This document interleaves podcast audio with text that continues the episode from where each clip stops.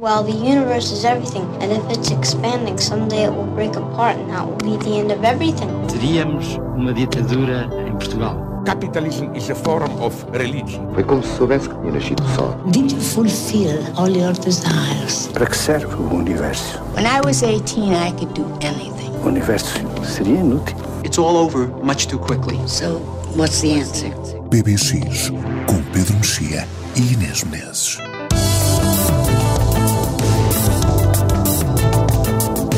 Olá, este é o PBX aqui no Expresso. Estamos de volta agora em versão semanal. Discos, livros, filmes e séries, memórias e naturais discórdias, nem o amor de Pedro e Inês foi pacífico, quanto mais as nossas escolhas. Neste outubro, sempre com o mundo em rebuliço, avançamos então com pistas que nos desviem, às vezes, da realidade. Ruptura. Severance no original, a série exclusiva da Apple TV que foi realizada e produzida por Ben Stiller. Entre a gargalhada e o desespero. Série perturbadora, dizem alguns. Já chegamos à idade do chip, Pedro. Já estamos, Já estamos, já estamos. solidamente instalados nela. Que série é esta? É uma série muito estranha. Eu devo dizer que, que decidi ver a série por causa do Adam Scott, que é um ator que eu acho absolutamente ótimo em tudo o que faz, em todos os registros. Ahm, é um ator. um- Sendo mais associada à comédia, não é? Sim, mas, mas, ele, mas ele é um ator mu- muito minimalista, eh, mas muito expressivo. eh, e então eu fui ver a série eh, sem ter lido nada. Sabia que a série tinha tido algum sucesso crítico, ou bastante sucesso crítico, que foi nomeada para 14 Emmys, ou algo assim do género. Sim, esta é a primeira temporada. Mas não sabia muito bem. E então primeiro, os primeiros dois episódios, ainda não vi os nove, só vi sete. ehm, hum, comecei, não sabia o que era aquilo.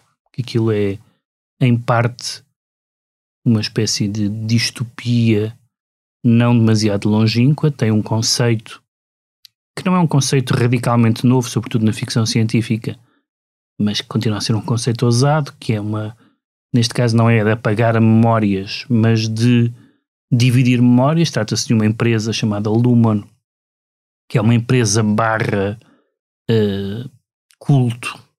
Depois tem um fundador com uns aforismos e uma, eh, e, uma- e um, e um culto da personalidade, um fundador que, que já morreu. Eh, mas eh, não, é, não é só a questão da, da, da, das- da empresa, é, é uma questão de, de- de- da, da, da memória. de- portanto, essa empresa exige que os trabalhadores, essa é a condição para eles lá trabalharem, dividam a sua memória em, em, em duas.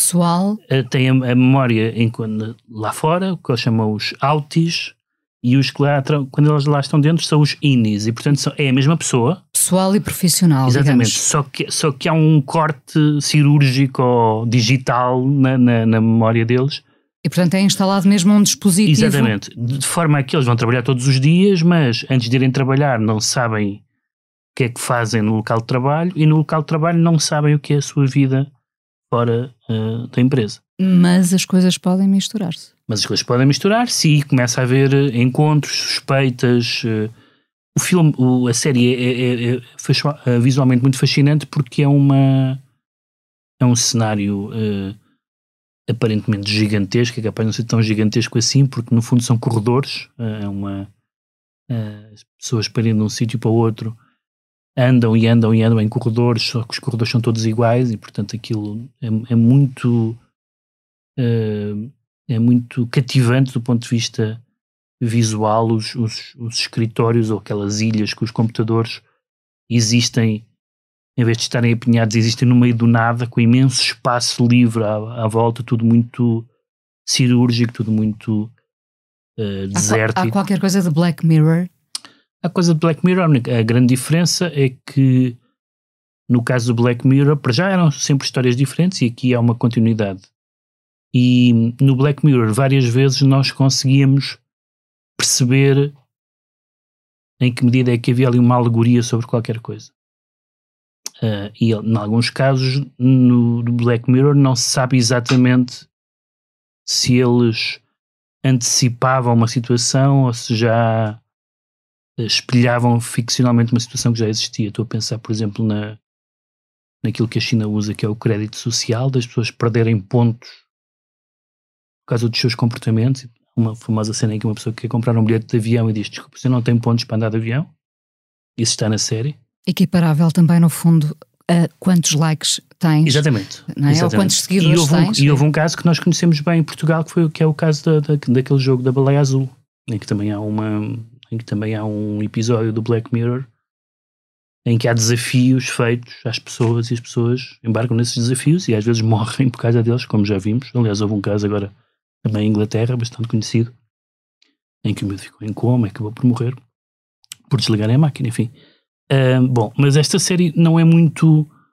Nós percebemos algumas coisas, percebemos que, que a série tem alguma coisa a ver com ah, o 1984, com o Philip K. Dick, com. ah, sei lá, citaram-se as coisas mais diversas, o Truman Show, ah, o Jean-Paul Sartre, enfim, várias coisas mais ou menos filosóficas também.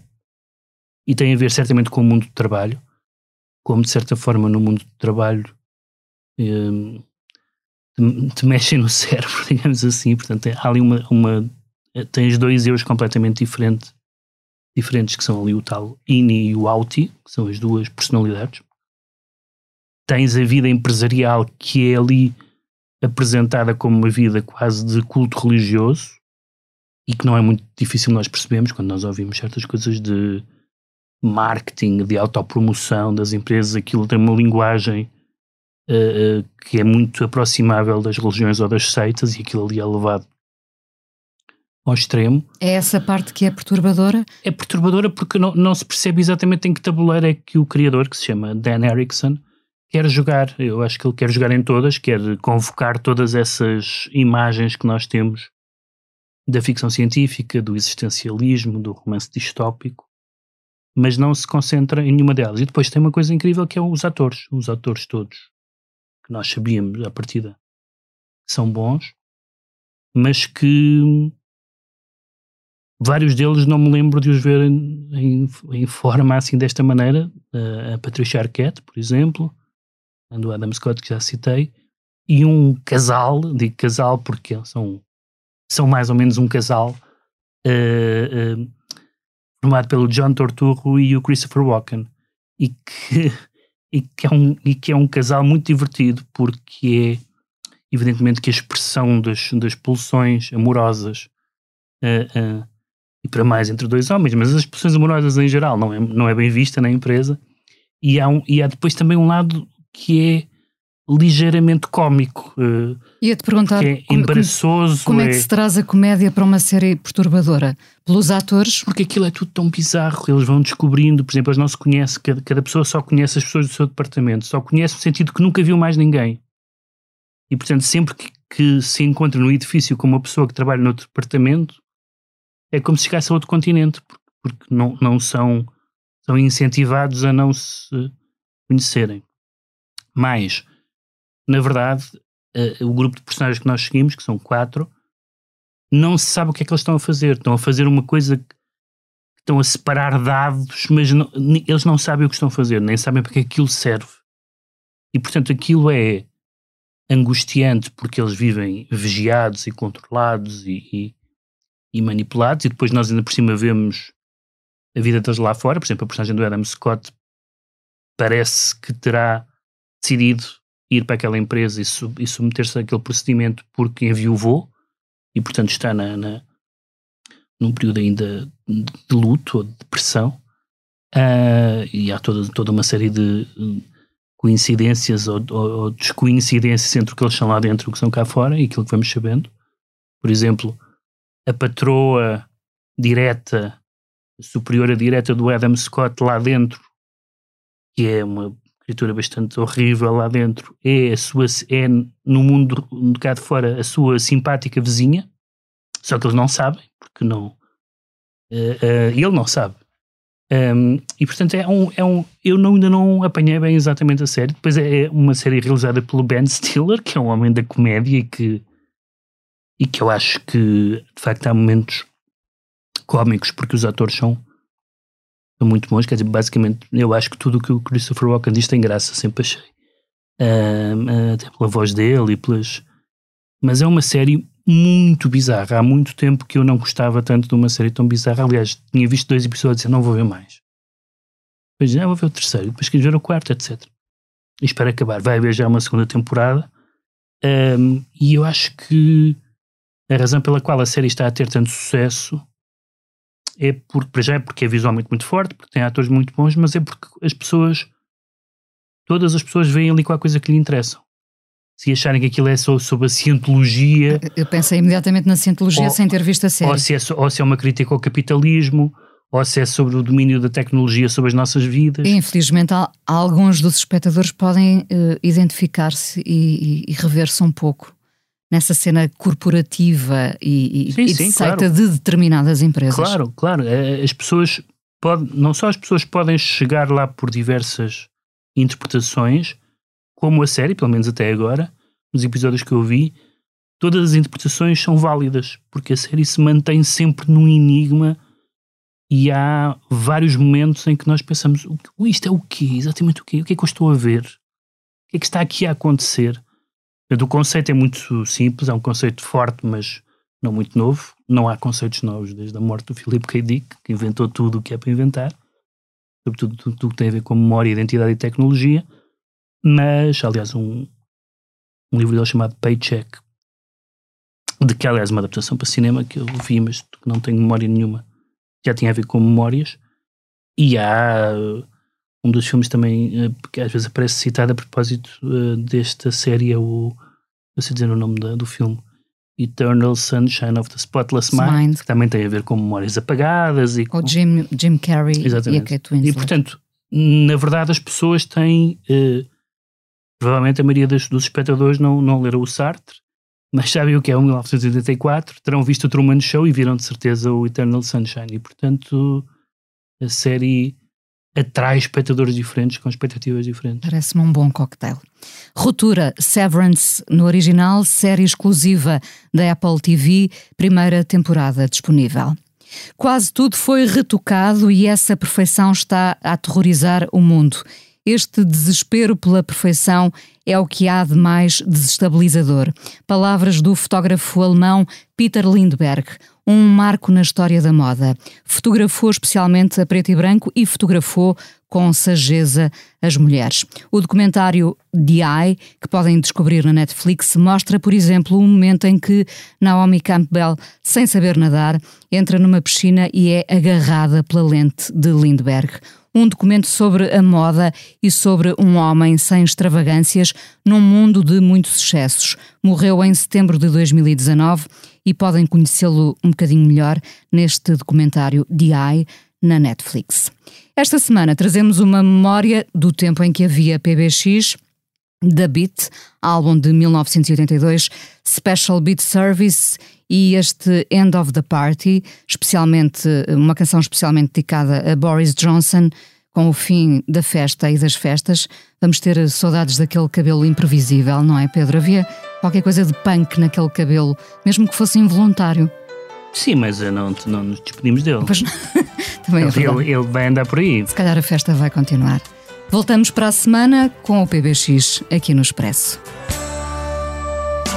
She said to leave it till the end of the party. Do it you know there's never a next time. How come the feeling that it's always just started? Pull back your cover, I could love you for all time. But do it now, you know there's never a next time.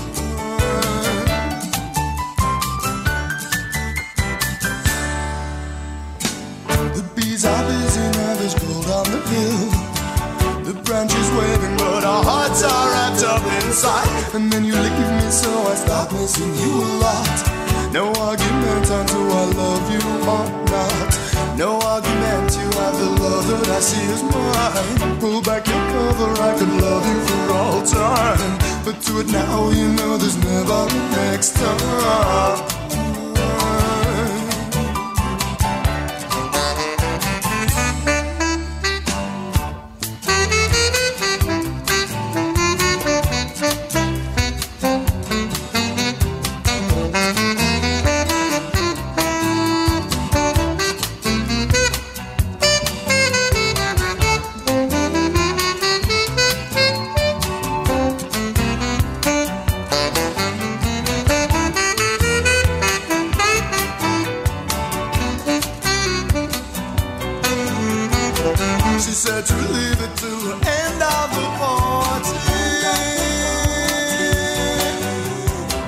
I come to feeling that it's always just on